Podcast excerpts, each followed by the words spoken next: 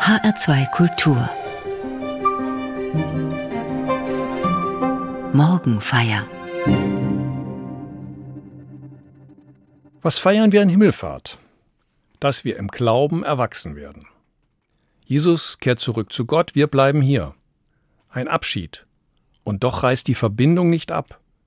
Nach Ostern bleibt der Himmel hier unten und die Erde geht mit Christus nach oben zu Gott. Mit Jesus Wirken ist der Himmel auf die Erde gekommen.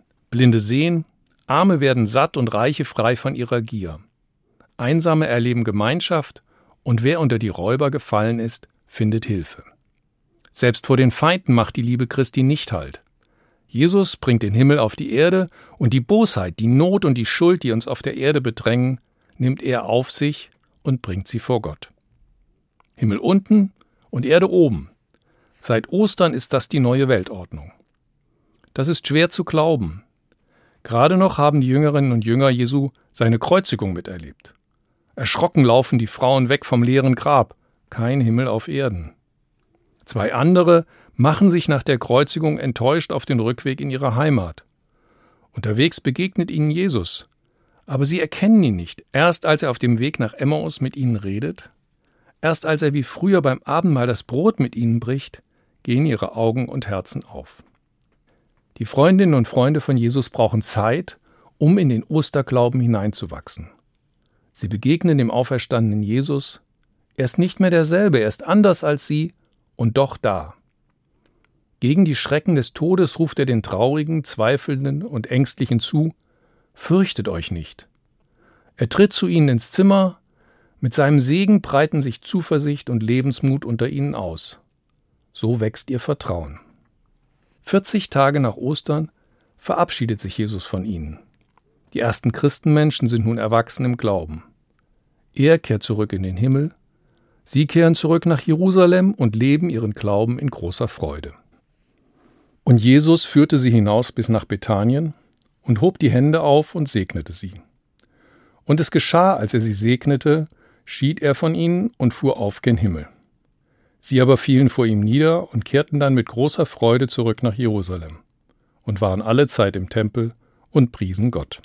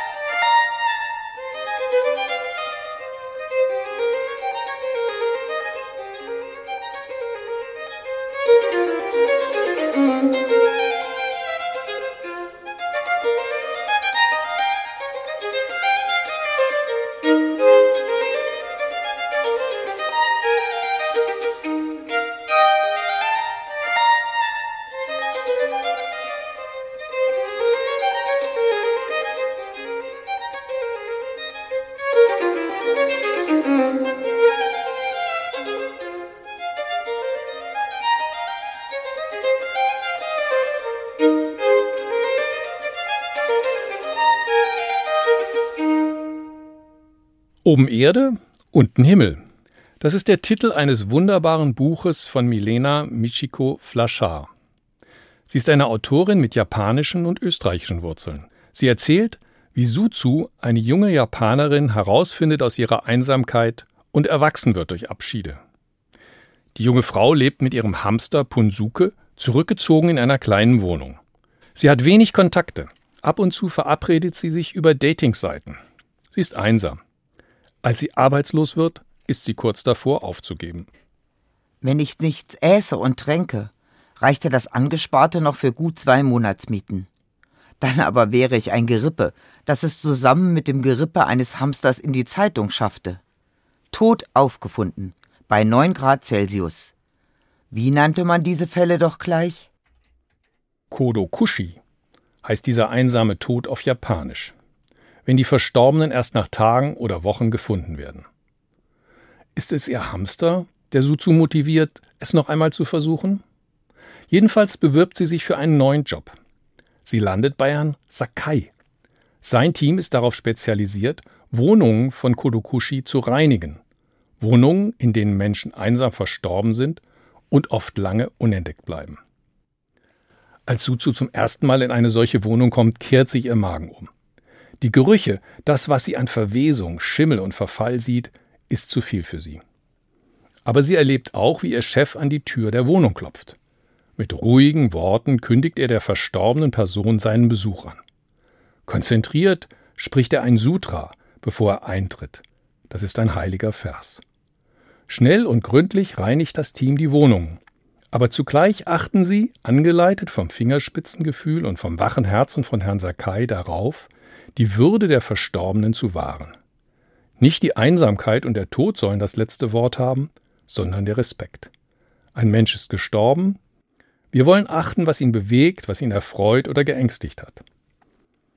Suzu war schon als Kind anders. Und sollte das doch nicht sein. Sie hat eine besondere Gabe. Sie sah ihren verstorbenen Großvater am Esstisch sitzen. Aber ihre Eltern ermahnten sie, nicht darüber zu reden. Weil sie sich den Erwartungen der anderen nicht gewachsen fühlte, zog sie sich zurück und machte die Grenzen zu den anderen dicht.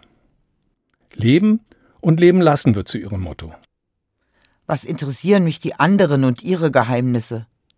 Die ideale Beziehung, egal zu wem, bestand meiner Meinung nach darin, nicht zu viel voneinander zu erwarten.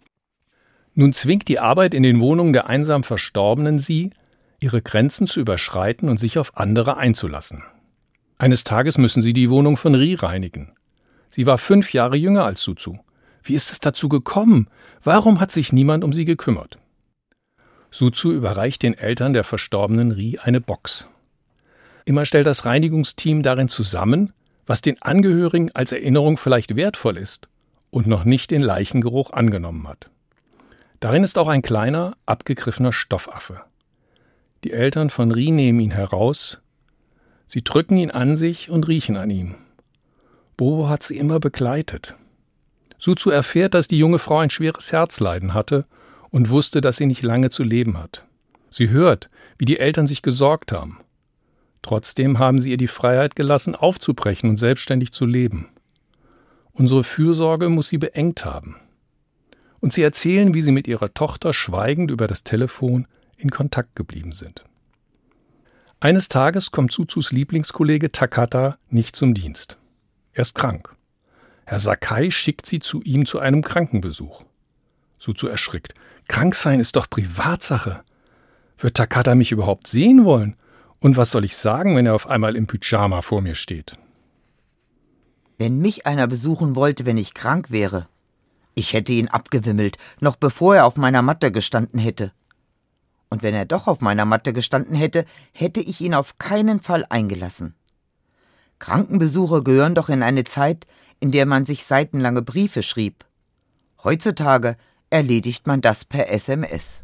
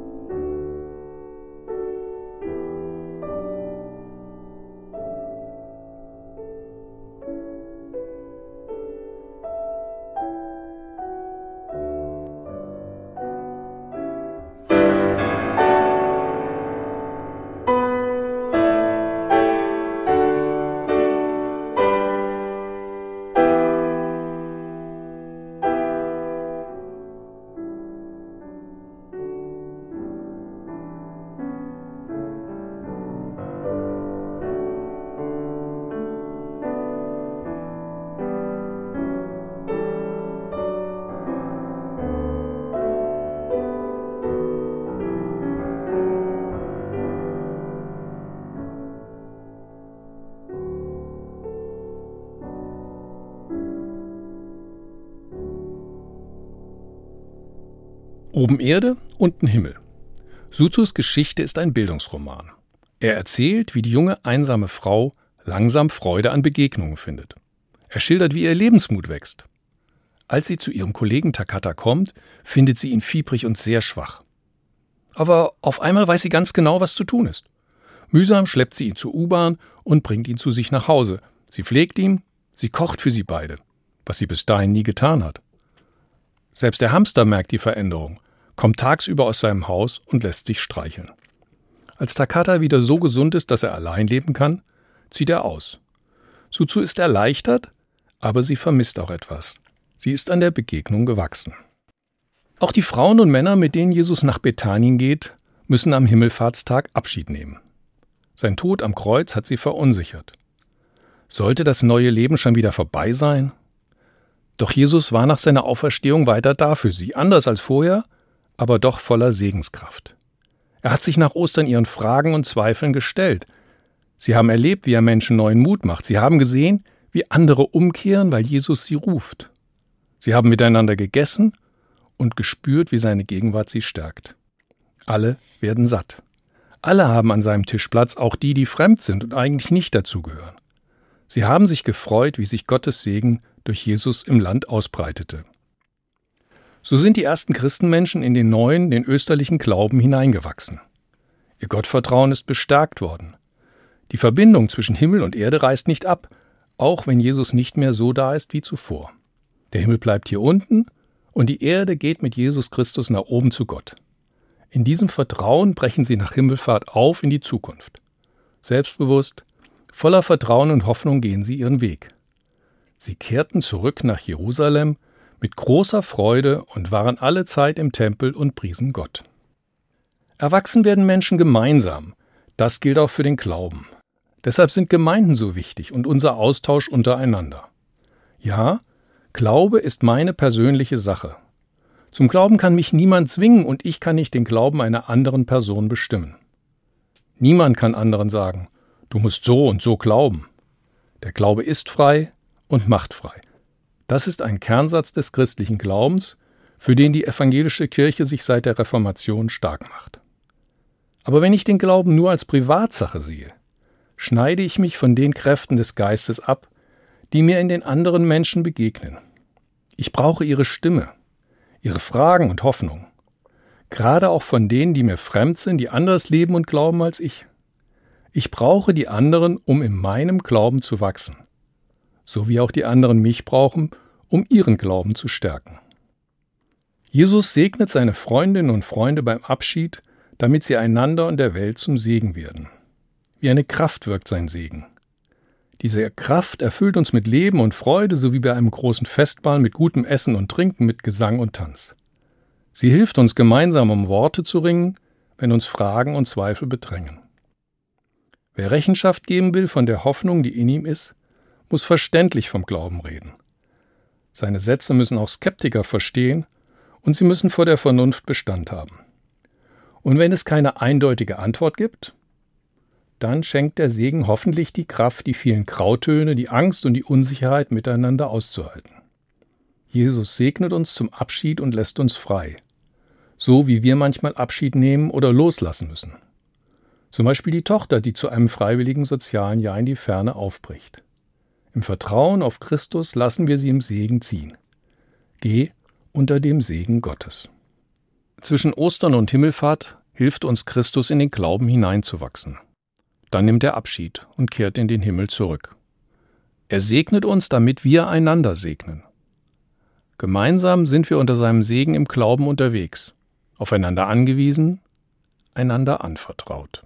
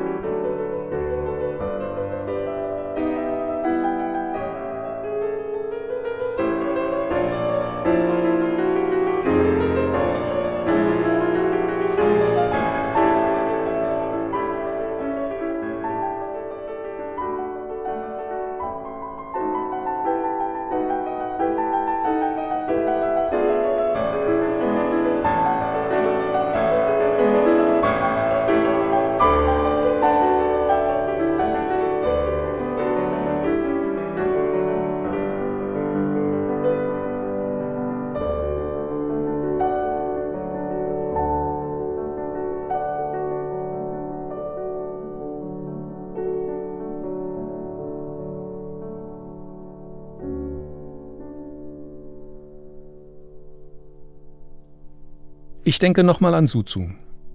Die Erfahrungen in den Wohnungen Verstorbener haben ihr geholfen, sich auf andere Menschen einzulassen. Im Team der Reinigungsfirma haben sie sich gemeinsam den Schrecken der Wohnungen gestellt. Sie haben miteinander überlegt, manchmal auch gestritten, was mit Gegenständen zu tun ist, die den Verstorbenen wertvoll waren. Suzu entdeckt, wie andere ihr Leben bereichern, aber auch, ich bin für andere wichtig. Ihr Boss schlägt vor, zum Kirschblütenfest ein Picknick zu veranstalten. Zunächst spürt sie nur Widerwillen gegen ein solches Fest. Die bunte Menge, alles unberechenbare, komplizierte Menschen, sagt sie. Sie überlegt, ob sie sich krank melden soll.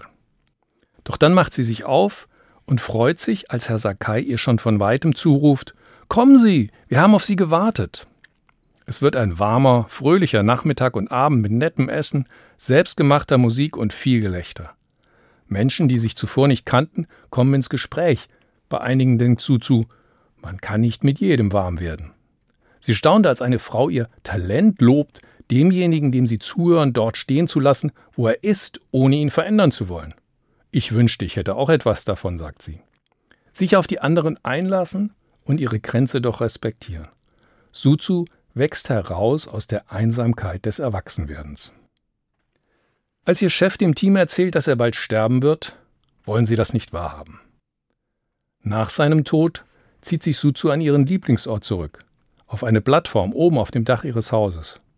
Sie hat viele Fragen, die ihr keine Ruhe lassen. Wie sich verabschieden von Herrn Sakai? Wohin geht er? Sie sucht nach Antworten, aber erst im Gespräch mit Takata findet sie Trost. Die beiden reden, essen Chips und trinken Bier, sie lachen. Das ist ihre gemeinsame Totenwache. Der Frieden, als ich abends einschlief, war ein ganz konkreter. Das eingebildete Rauschen in meinen Ohren kam diesmal exakt von dem Punkt, an dem der Himmel auf die Erde traf. Am nächsten Tag wollen sie die Wohnung ihres Chefs reinigen. Sie haben es ihm versprochen. Sie haben sich auf Schwerstarbeit eingestellt, ganz voll mit allem Möglichen sei die Wohnung, hatten sie vorher gehört. Boss? Yamamoto klopfte einmal kurz und bestimmt. Wir sind da. Wie ich höre, haben Sie uns einen Haufen Arbeit hinterlassen. Aber machen Sie sich keine Sorgen. Für uns ist es keine Arbeit. Es ist ein Gefallen, den wir Ihnen tun, und ich denke, ich spreche nicht nur für mich, wenn ich das sage, dass es in Wahrheit Sie sind, der uns einen Gefallen tut. Wir verbeugten uns. Als sie eintreten, sind sie überrascht. Alles ist leergeräumt und sauber. Hier ist kein Haar zu finden. Kurz überlegen sie, ob sie sich eine Auszeit gönnen, Pizza essen oder ins Kino gehen. Aber dann entscheiden sie sich dafür, den nächsten Fall zu übernehmen. Wir schlüpften in unsere Schuhe, die nebeneinander aufgereiht im Eingang standen. Dann mit einem letzten Blick auf das, was hinter uns lag, machten wir uns auf den Weg. Suzu und ihre Kollegen haben Abschied genommen. Frohgemut gehen sie ihren Weg weiter.